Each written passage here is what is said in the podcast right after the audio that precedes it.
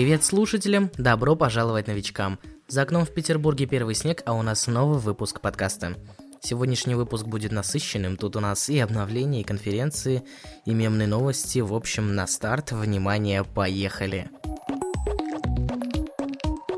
Новости от ВКонтакте. Социальная сеть отметила свое 14-летие милкшейком в десктопной версии и ребрендингом.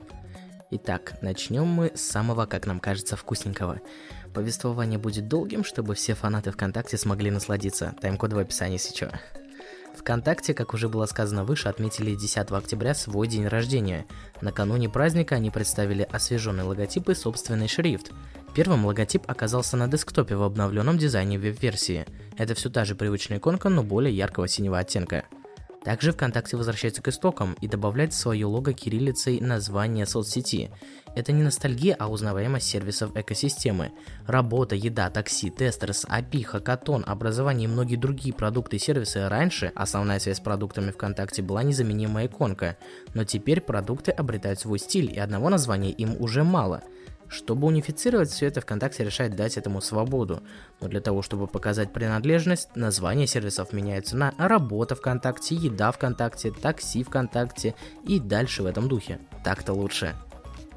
По поводу дизайна продуктов. ВКонтакте в своей статье на vc.ru под названием «Назад в будущее» рассказали, что теперь у любого сервиса под авторством ВКонтакте появится собственная форма и палитра. Они формируют уникальный для каждого проекта фирменный стиль. Тут у нас и общий графический прием, и визуальные константы основного бренда ВКонтакте. Графический прием назвали Shift. В приеме используются привычные нам очертания иконки ВКонтакте. Эти очертания, контуры накладываются, сближаются и сменяют друг друга. Так ВКонтакте демонстрирует, что каждый может переключаться с одной роли на другую.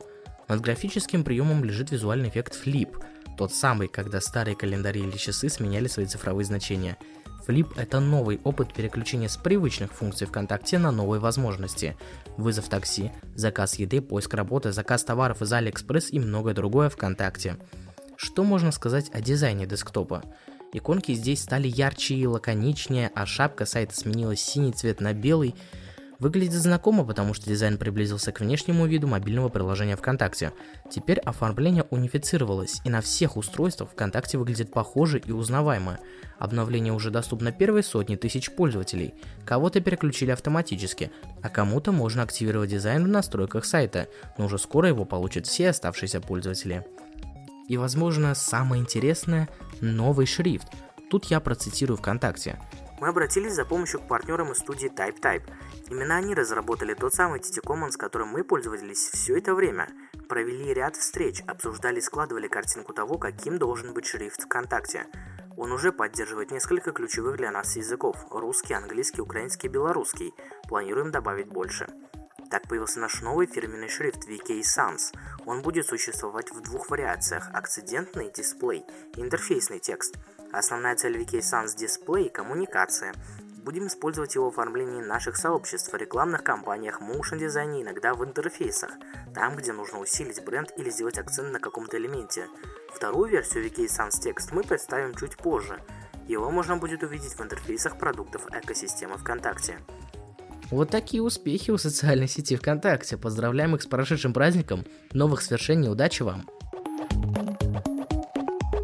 Мы обещали вам сегодня выпуск конференции. Начнем с конференции Google, прошедшей 15 октября, Google Search On 2020. В Google посчитали, каждый десятый запрос имеет орфографические ошибки.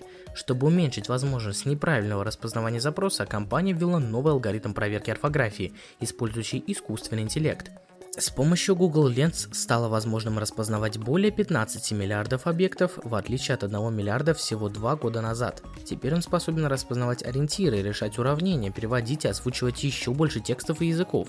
С помощью ленс также можно в интернете найти товар, запечатленный на фотографии или снимке экрана. При нажатии удерживания изображения в приложении Google или Chrome на Android, ленс найдет такие же или похожие элементы.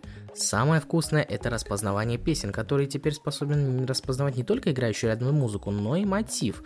То есть можно спокойно напеть или намычать ассистенту песенку, а он гадать, что вы спели. А Google карты научатся определять загруженность супермаркетов, пляжей, парков, аптек, АЗС и прачечных. Эти данные будут отображаться прямо на карте без необходимости открытия карточки организации. Другой вопрос, как скоро эта фича дойдет до рашки и как она будет работать, узнаем уже после релизов. А решили рассказать о конференции коротко, чтобы оставить место для своего мнения. Тут мы очень рады, что Google продолжает развиваться виртуально в своих сервисах и продуктах, ведь именно благодаря им компания не теряет свой уровень и продолжает расти. Кто не понял, о чем идет речь, я имею в виду, что новые, назовем их так, э, физические продукты Google – это откровенный шлак. Пиксели, наушники, колонки, Nexus – это не те продукты, которые сделали успех компании – я прошу прощения у фанатов компании, но это действительно так. Просто Google решили, что они готовы конкурировать с э, той же Apple не только на уровне операционной системы, но и на уровне устройств. Спросите незаинтересованного, что он купит, скорее всего, новый Pixel или iPhone. Думаю, не стоит озвучивать ответ, потому что все очевидно. Поэтому Pixel был и остается устройством для гиков, для узкой, исключительно заинтересованной аудитории, а не для широкого круга потребителя. И поэтому развитие Google как поисковик, как операционная система в мире интернета – это самый правильный путь, который выбирает Google. Здесь желаем им удачи. Следующая новость – вот что есть достойный технологический прогресс. Компания Vivo разработала новый концептуальный смартфон Ifea со съемным модулем фронтальной камеры, который получил престижную награду Red Dot Design Award – мы еще публикуем концепт позже в Telegram, подписывайтесь, если еще не подписаны, ссылка в описании подкаста. По поводу концепта, вот в чем он заключается. При запуске камеры она выползает сверху из смартфона, но если в Oppo это происходит со всем корпусом смартфона, то в Vivo это маленький модуль, только весь прикол в том, что его можно открепить и использовать как самостоятельное устройство. У камеры самостоятельный компактный аккумулятор, но вопрос остается с фотомодулем внутри. Да, Vivo бренд далеко не среднего класса, это премиум. Надеемся, что это будет достойный конкурент на рынке смартфонов, ведь, как выяснилось, не всем важно, что внутри смартфона, а важно, как круто снимает камера. Да-да, гики, удивляйтесь и поражайтесь, это правда. Все скучают, когда проводятся тесты и разжевываются характеристики. Кстати, можно не бояться потерять камеру, ведь при отдалении от камеры на N метров смартфон просигнализирует, что вы забыли камеру. Однако это только концепт, до разработки еще очень и очень далеко, и не факт, что дела все-таки вообще пойдут. Но концепт достойный, Vivo, ждем первых разработок. Мемовость, ребята, этим термином мы будем изучать новости, с которых можно поугарать. Почта России, самая крутая логистическая компания, запустила собственного голосового ассистента на технологии облачной платформы Яндекса SpeechKit. Горячая линия почты разгрузилась, время диалога сократилось, но сам факт, Почта России юзает услуги Яндекса, чтобы решить свои проблемы. Никогда бы не подумал, что у почты столько заказов, что они, не сильные в технологиях, обращаются к Яндексу. ладно, ладно, пойдем дальше. И еще одна конференция, на этот раз от Apple, которую мы какого-то черта так и не осветили в онлайн-трансляции. И она уже вторая с русскими субтитрами, кстати. Тут нет чего-то сверхъестественного, все такие же новые айфоны, но есть и достойные вещи, на которые мы сегодня и обратим внимание. Конечно же, все было слито еще до трансляции, практически за полгода до начала, но мы все же озвучим представленные продукты, привлекшие наше внимание. Начнем? Итак, HomePod Mini. Компактный HomePod для бомжей или версия HomePod для бюджетного сегмента. Ничего необычного в устройстве кроме Siri нет, поэтому на кой черт его покупать, спросите вы? Но если посмотреть на цену, то все сразу станет понятно. 99 баксов, ребята, 7 тысяч. Дешевле, чем самый бюджетный смартфон. Несколько HomePod mini можно будет подключать в стереопары с помощью Siri и ее новой функции Intercom не нужно будет орать через всю квартиру, чтобы что-то передать соседу. Звук пройдет через колонки в другие комнаты сам. И вот это, наверное, самое важное. Другой вопрос, что стереопара уже будет в 14 тысяч, а то и в 15, может даже в 16. Так что стоит ли брать HomePod mini как одно устройство без пары? Большой вопрос на самом деле. Второй блок с новыми технологиями.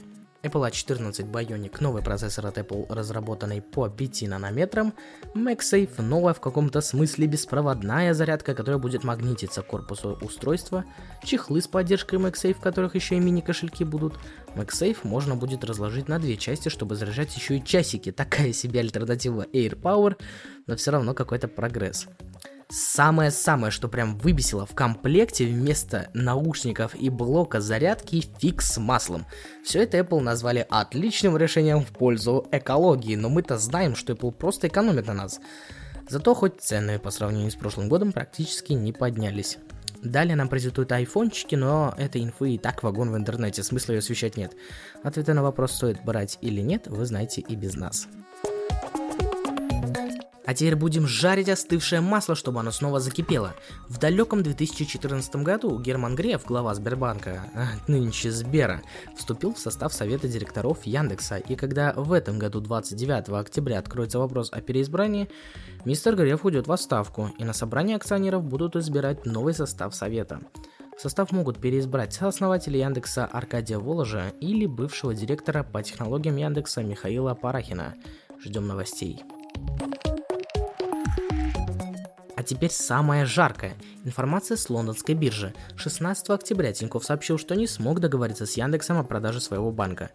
Яндекс, нуждающийся сейчас в финансовом бизнесе, предлагали за сделку 5,5 миллиардов долларов. Вы только вдумайтесь в эту цифру. 5,5 миллиардов! Яндекс хотели еще часть своих акций предложить, чтобы купить всю сумму сделки. Но Олег Тиньков сказал, что ожидал от Яндекса слияния, а получилась продажа в чистом виде. Ожидаемо акции и Тинькова, и Яндекса упали, но у Тинькова меньше. Олег показал себя с одной стороны, что никакие деньги не дадут никому права выкупить его банк, и с другой стороны, что он умеет вести нехорошую игру и легко опростоволосить кого-то в сделках. Зато теперь клиенты банка уверены в Олеге, что никакая лейкемия не помешает ему развивать банк. А Яндекс все еще ищет финансовый бизнес. Такие дела. Понравился выпуск? Делитесь с друзьями и ставьте лайки. Подписывайтесь на наш подкаст на любых удобных для вас платформах, чтобы оставаться в курсе новостей мира технологий. Увидимся в новых выпусках «Взгляд в неделю». Damn.